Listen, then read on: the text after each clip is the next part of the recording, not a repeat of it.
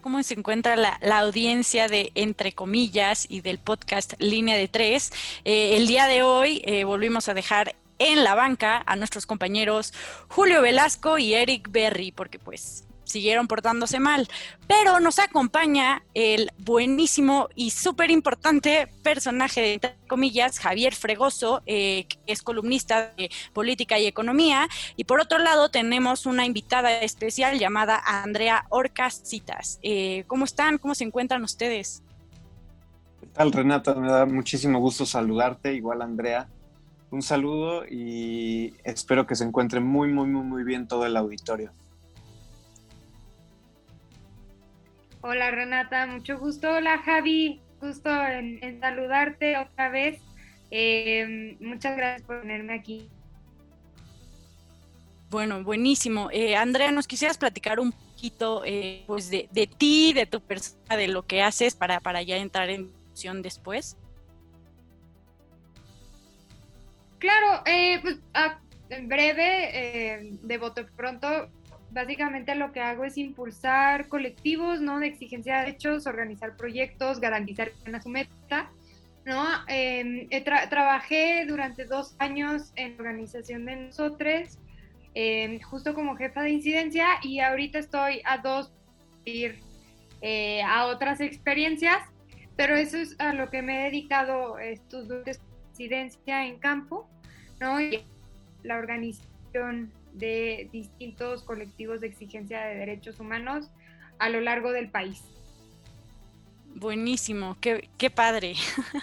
Pero bueno, vamos a darle forma a esto. El día de hoy queremos hacer una pequeña reflexión de las elecciones 2021, en las que un gran número de mexicanas y mexicanos, incluyéndome y espero que también ustedes, eh, salimos a votar el domingo 6 de junio. Eh, incluso se mencionaba en, en, en podcast pasados eh, y en las noticias que, que estas fueron las elecciones más grandes de la historia según el INE por la cantidad de cargos que, se eligieron, ¿no? Eh, nosotros nos vamos a enfocar eh, en hablar y reflexionar acerca de, la violencia que hubo en estas elecciones, que también fue considerada por muchos como las, las más violentas desde hace 20 años. Eh, me, gustaría que, Javi nos pudiera dar como alguna serie de, hechos generales y datos concisos para, para entrar en discusión. Claro que sí, pues eh, permítanme comentarles un poco de los hechos que han eh, sucedido previo al día de la elección.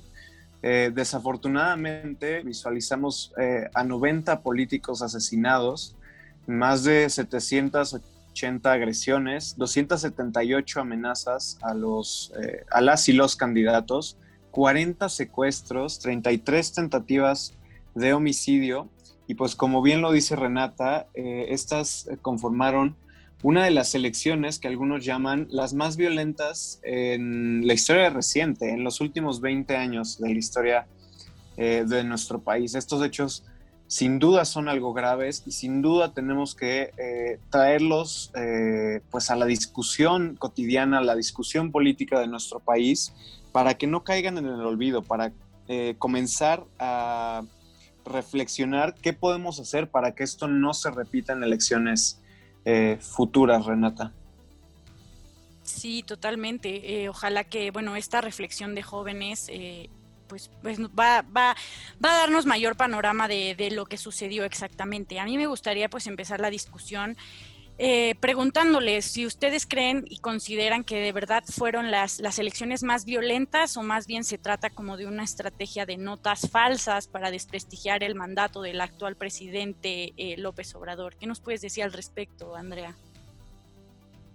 Eh, creo que depende, ¿no? Depende de, de hacia dónde ponemos la lupa, ¿no? Porque por un lado es una realidad que los comicios del 2018 fueron mucho más violentos en el sentido de homicidios, ¿no? Sí hubo eh, una cifra decreciente de personas asesinadas, tanto personas ligadas a la política, ¿no? Como candidatas y candidatos, a diferencia de en el 2018. Pero sí hubo un aumento del 38% de la violencia eh, de, en cuestión de agresiones, de secuestro, de amenazas, ¿no? Contra personas ligadas a la política, contra funcionarios, militantes, e incluso candidatas y candidatos, ¿no? Ahí están las cifras. Tuvimos 36 homicidios dolosos contra personas que estaban aspirando a un cargo público.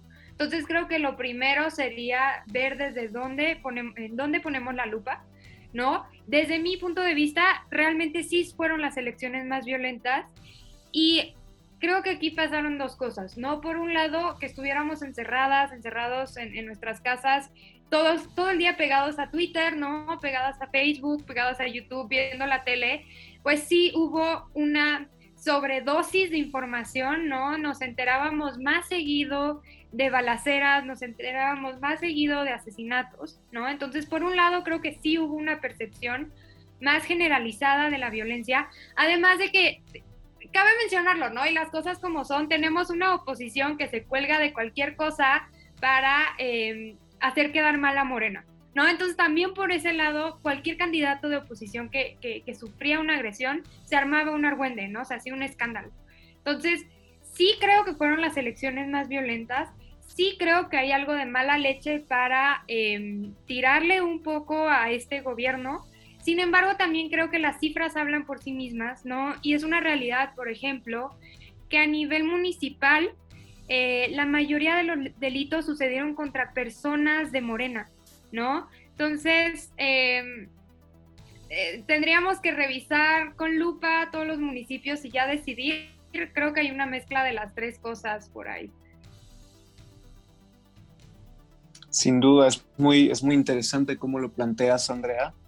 Eh, y, visualizarlo también eh, como una eh, desafortunada herramienta que usan los políticos de oposición también para colgarse medallas o triunfos o discursos políticos sobre pues violencias a sus propios partidos, ¿no? No solamente Morena tal vez, sino otros partidos políticos de, pues del ámbito federal y también de, los ámbitos locales y, municipales.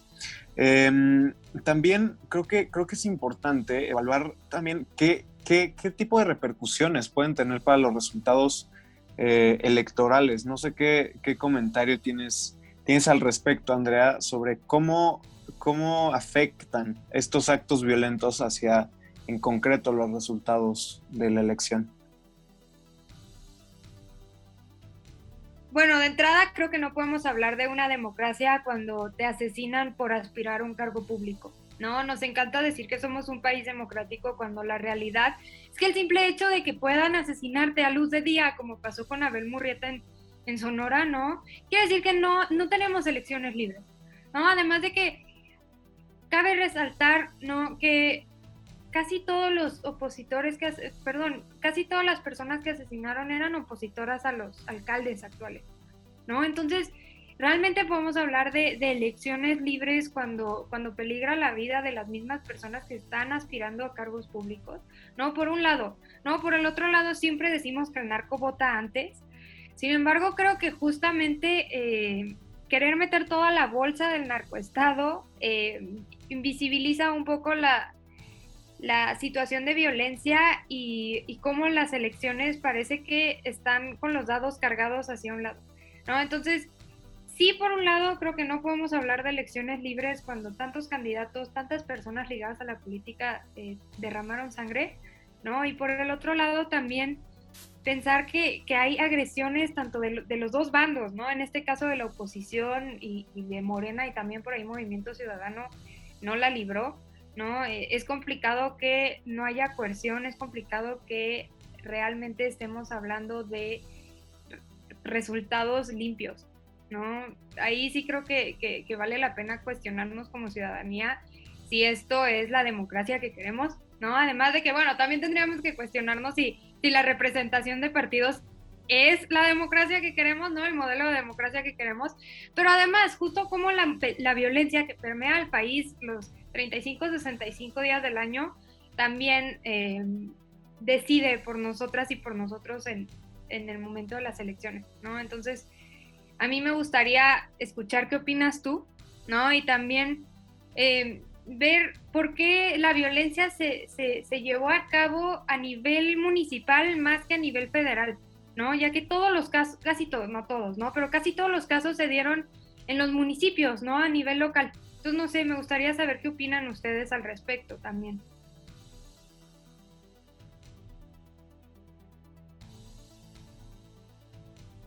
Claro, pues es, es interesante lo que dices sobre cómo una democracia no puede ser eh, contemplada como tal cuando existen estos hechos de violencia y de una violencia tal, ¿no? Eh, tantos asesinatos, tanta tentativa de homicidio, tantos secuestros. Y, esto nos lleva también a, replantear eh, también las formas en cómo concebimos una democracia. Eso tal vez puede ser una discusión para otro podcast, pero cómo a veces reducimos nuestra democracia al día de la elección y cómo nos olvidamos de todo el entramado institucional y estructural que conforman nuestra democracia a través de otros medios, ¿no? A través de medios de eh, no tanto representativos, sino como, por ejemplo, qué papel tiene la Suprema Corte de Justicia en nuestra democracia, qué papel tienen eh, los órganos autónomos o los puestos que no son de elección popular. Em, pero de nuevo, yo creo que esa discusión sería em, para, otro, para otro momento. No sé si Renata quieras eh, comentar algo al respecto.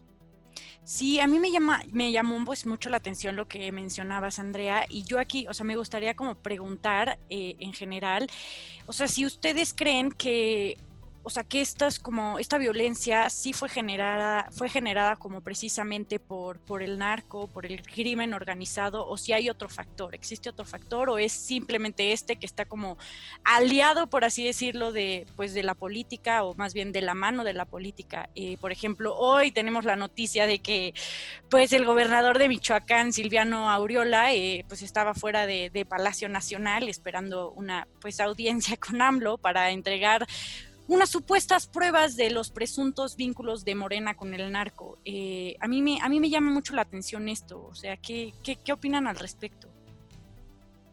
No, bueno, es continuar con el show electoral, ¿no? O sea, creo que aquí lo primero que hay que hacer es no caer en el juego que hicieron los partidos políticos y las mismas candidatas y candidatos de hacer espectáculo de la violencia, ¿no? Y lo que está haciendo este, el gobernador de Michoacán es lo mismo. A ver, ¿por qué tendría que solicitar una audiencia? Y aparte las, fotografías que subió a sus redes sociales son sumamente profesionales, ¿no? O sea, se nota que por ahí se llevó tres, cuatro fotógrafos a, tomarle foto en su silla eh, tipo taquería, ¿no? Mientras espera a AMLO. Entonces, creo que no deberíamos caer en la espectacular, espectacularización de la violencia, ¿no? Porque desde ahí empieza, desde ahí empieza eh, el asunto, ¿no? Y, y, si bien no podemos negar que este país está coludido con el narco y efectivamente muchos municipios, muchos estados, yo crecí en Chihuahua, por ejemplo, y sí, o sea, la violencia que se vivió durante la guerra de Calderón, pues era indudablemente, estaba indudablemente ligada al narco. ¿No? Pero no podemos obviar o no podemos ignorar la violencia que los mismos partidos políticos eh, cometieron contra sí mismos, ¿no? Eh, no sé si, si vieron durante las elecciones, yo tengo muy marcado a este personaje de Movimiento Ciudadano, ¿no? Eh, Álvarez Maínez, que se la vivió atacando por mensaje en Twitter a todos los candidatos y candidatas de Morena, del PRI, del PAN, quien le cayera enfrente, este, este personaje ya estaba violentando a las personas. ¿No? Entonces, desde ahí empieza la misma violencia. Nos concentramos en las más aparatosas, ¿no? En las balaceras, que si secuestraron a tal, que si asesinaron a tal otra persona, ¿no? Cuando la violencia empieza desde ahí, desde espectacularizar como personas como Álvarez Maínez, ¿no? Personas de Morena, del PRI, del PAN, se atacan unas contra otras, se permiten grabar videos este, mentándose la madre, ¿no? Adame, por ejemplo, o sea, desde ahí, desde la base, desde la base de la violencia tenemos que cortar de tajo, porque si no, pues sí, vamos a seguir teniendo un poco, pensando en lo que mencionaba Javi, ¿no? Vamos a seguir teniendo elecciones sumamente violentas porque siguen normalizadas por la misma ciudadanía que se ríe de, de los ataques entre partidos, ¿no? Entonces, yo creo que hay que cortar de tajo desde ahí. Totalmente, coincido. O sea, me, me, me, impacta cómo se quejan y hasta la fecha después de las elecciones se siguen quejando de esta violencia, que estoy de acuerdo que, que no deberíamos estar a favor de ella, pero como dices, ellos mismos, las mismas candidatos o candidatas, eh, fueron los que provocaban esta violencia. Eh, y en redes sociales mucho más fácil, ¿no? Como que ya Twitter se volvió como que el diario oficial de la federación y todo lo que se publica ahí ya tiene que ser la última palabra de todos. Eh, a, mí me, a mí me llama mucho la atención esto. Eh, y aquí, o sea, me gustaría eh, partir a otra pregunta que sería como que si ustedes creen que esta violencia, o más bien, ¿cómo ven que esta violencia se vio reflejada? O sea, ¿fue inclinada más hacia mujeres o hacia hombres o, o la verdad fue pareja hacia, hacia ambos lados? No, sin duda, eh, creo que sí se visualiza una inclinación en particular hacia, hacia las mujeres. Es creo que algo, algo preocupante porque evidencia aún más la grave situación por la que atraviesan las mujeres en nuestro país. Em, en, uno de los, en uno de los estudios que se hacían respecto a esta violencia electoral, también había un dato que destacaba que hubieron, hubo eh, varias tentativas también de feminicidio eh, dentro del marco electoral, ¿no? Candidatas que fueron violentadas, no solamente, como menciona Andrea, en un marco de esta, este tipo de violencias más aparatosas o más mediáticas, como lo son los asesinatos, las amenazas, los secuestros, sino también ataques eh, machistas en redes sociales o, descalificaciones en medios de comunicación como noticieros, eh, no necesariamente eh, de circulación nacional, sino también en medios locales, fueron, fueron vistas muchas descalificaciones hacia, hacia candidatas y en muchísima menor medida hacia, hacia los candidatos. Creo que Andrea posiblemente pueda aportar un poco más a, esta, a este punto. Sí, creo que hubo una descalificación hacia las candidatas, ¿no? Em, es estructural, claramente esto es algo a lo que nos enfrentamos como mujeres día con día, ¿no? El, el tener que eh, cuestión, el que nos cuestionen absolutamente todo, ¿no? Porque es una realidad, por ejemplo, tienes a, a mentándole la madre a la gente en la calle y, y, yo no, yo quiero ver qué hubiera pasado si una candidata hubiera hecho lo mismo. ¿No? O sea, hay como, hay como una hipocresía y, y, un, y, la, y, una vara distinta para cuestionar y medir eh, las acciones y en este caso las campañas de las candidatas mujeres. ¿no? También creo que, y es importante destacar, pues eh, es fácil usar la carta de, violencia política de, eh, de, género, ¿no? Como lo hizo Clara Luz en, su momento, pero, eh, pero sí creo que hubo una agresión, violencia en particular verbal y a través justamente de las redes sociales que pone uno a uno a las personas contra candidatas y funcionarias. ¿no? Y, pues bueno, eso es, eso es estructural, es algo que hay que, hay que ir eh, mitigando ¿no? para que podamos erradicarlo, pero, pero sí creo que hubo un aumento de la violencia contra la mujer, contra las candidatas mujeres, porque también hubo un aumento de candidatas, ¿no? Eso también es importante decirlo, pareciera que que, no, que no gustaba que hubiera tanta mujer, ¿no? Eso, eso sí sería interesante. Ya sería un análisis más profundo, ¿no? Pero ver cuál fue la reacción de este, de este esquema de paridad que impulsó el INE, ¿no? Y qué partidos si lo cumplieron y qué partidos no, porque por ahí también hay violencia. Claro, sin duda es, es, es interesante ver cómo eh, sería interesante hacer un análisis de cómo eh, el hecho de que hubiera más mujeres dentro de la contienda electoral en general repercutió eh, respecto a los hechos de violencia ¿no? hacia, las candidatas y los, y los candidatos.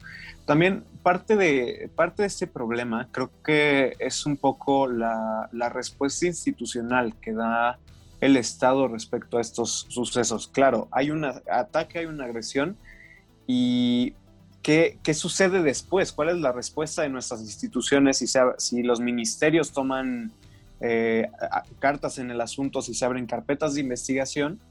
Y pues valdría la pena analizar, ¿no? Si, existe una respuesta eh, a la altura de, la gravedad de la situación. No sé, no sé qué opinas, eh, Renata.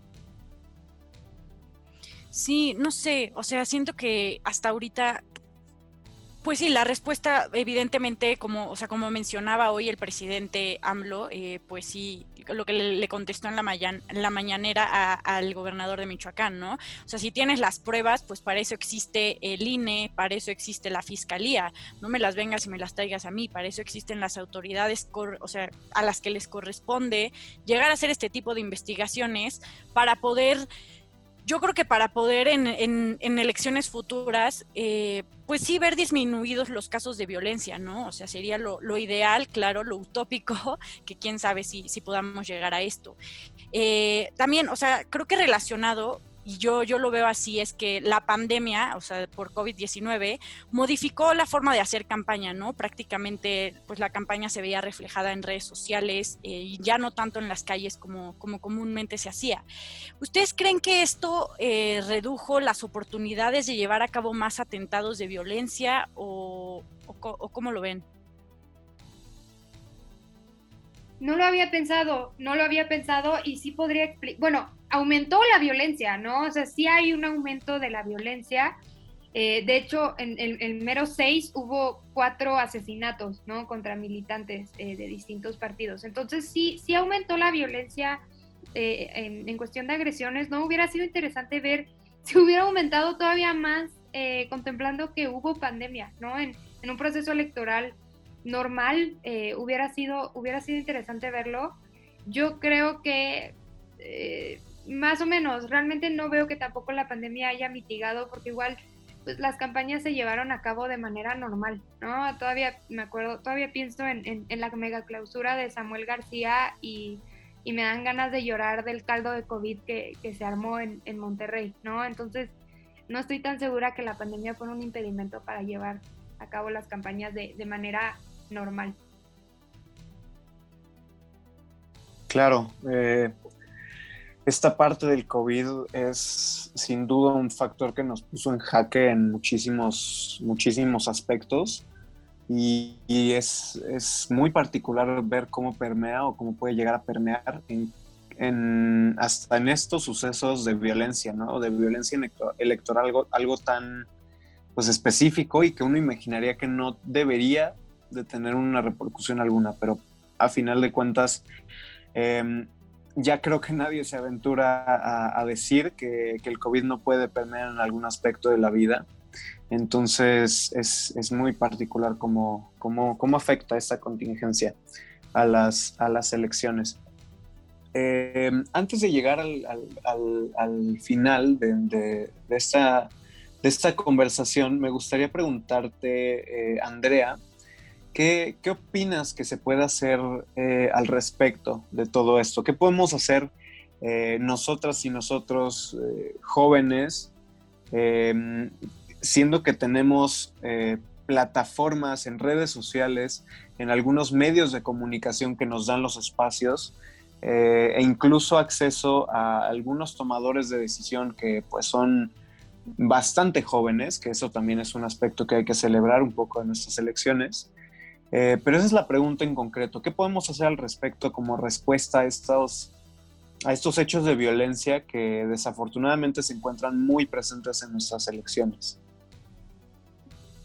Híjole, la pregunta del millón eh, de pesos, ¿no? Pero yo aquí veo de dos. La primera, em, no aplaudir la violencia, no, no importa de quién venga, no importa si eh, nuestro partido es Morena, si somos del PAN, si somos del PRI, no importa de quién venga la violencia, nunca hay que aplaudirla y no hay que em, contribuir al espectáculo de esta, ¿no? Y eso incluye darle like al tweet que te pareció chistoso de eh, a Tolini contestándole a Álvarez Maínez o eh, alguien haciendo un meme de, de, López Obrador que justo esté permeado de violencia, ¿no? Creo que por ahí es, es la primera y la más difícil, ¿no? No contribuir con likes a, la violencia.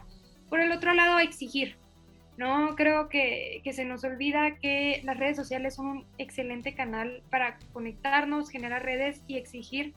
No, es, eh, eh, no hay ninguno de los casos de homicidio de los 36 candidatos y candidatas, por ejemplo, que se resolvieron, eh, se avisó que tres eh, contaban ya con, con, detenciones, pero ya no se supo más.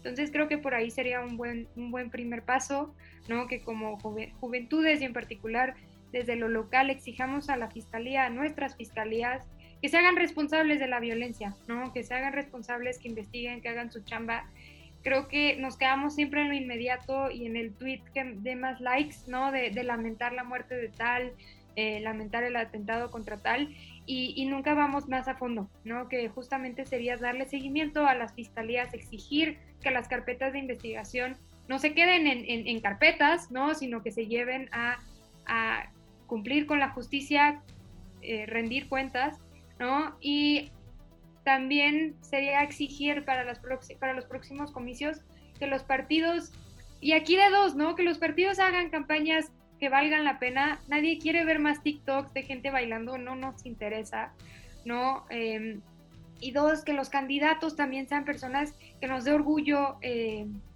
votar, ¿no? Que nos dé orgullo votar por tal persona y no sea votar por el menos peor. Creo que también desde ahí eh, se genera una apatía tremenda por, por el proceso electoral, ¿no? Y por las representaciones de partidos y por eso también permitimos que haya tanta violencia, ¿no? Además de que, bueno, vivimos, es, es una realidad, vivimos en un país que está empapado de violencia y empapado de sangre y, que sufre apilación de cadáveres todos los días, pero no, no, no podemos normalizar esto y menos en, en, en la representación de partidos que afecta directamente a nuestra democracia.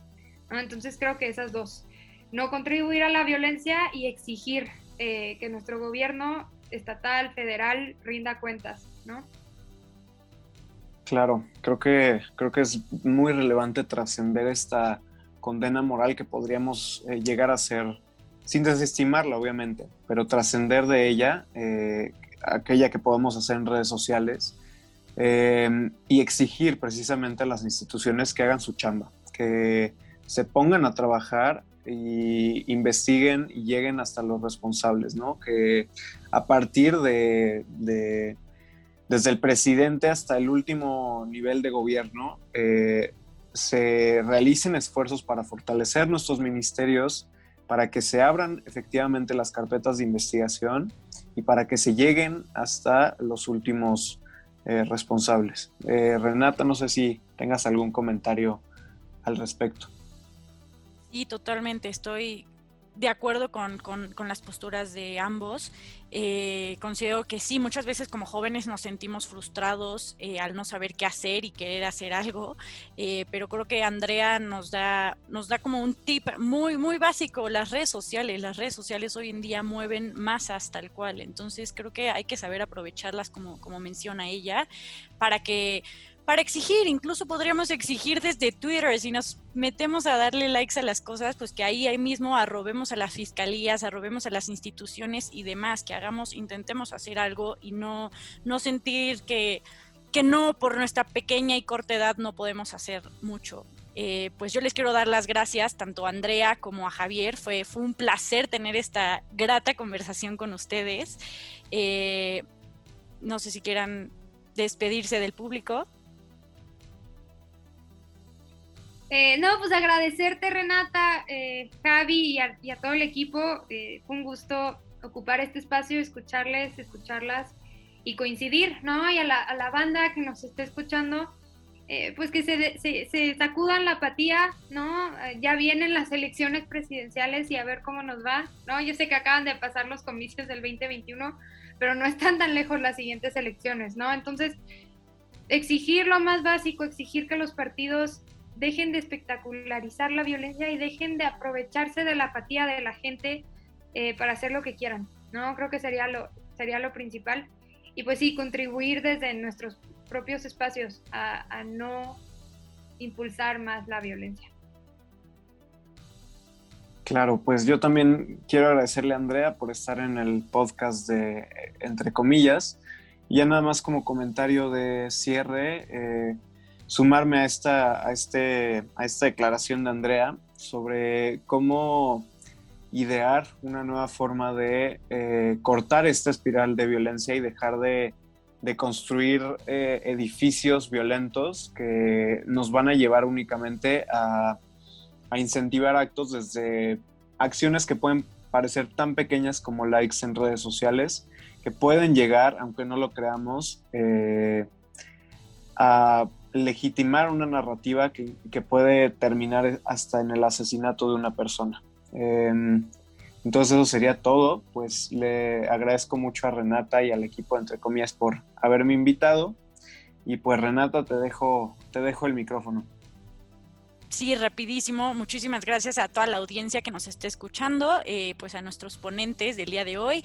Y recuerden que nos pueden seguir en Instagram como arroba entre comillas digital, en Twitter como arroba entrecom digital, en Facebook como entre comillas y en el sitio web como www.entrecomillasdigital.com, donde podrán encontrar una serie de artículos de opinión por parte de todo el equipo de Entre Comillas, donde ahí es nuestro gran columnista eh, Javier. Eh, muchísimas gracias y hasta la próxima.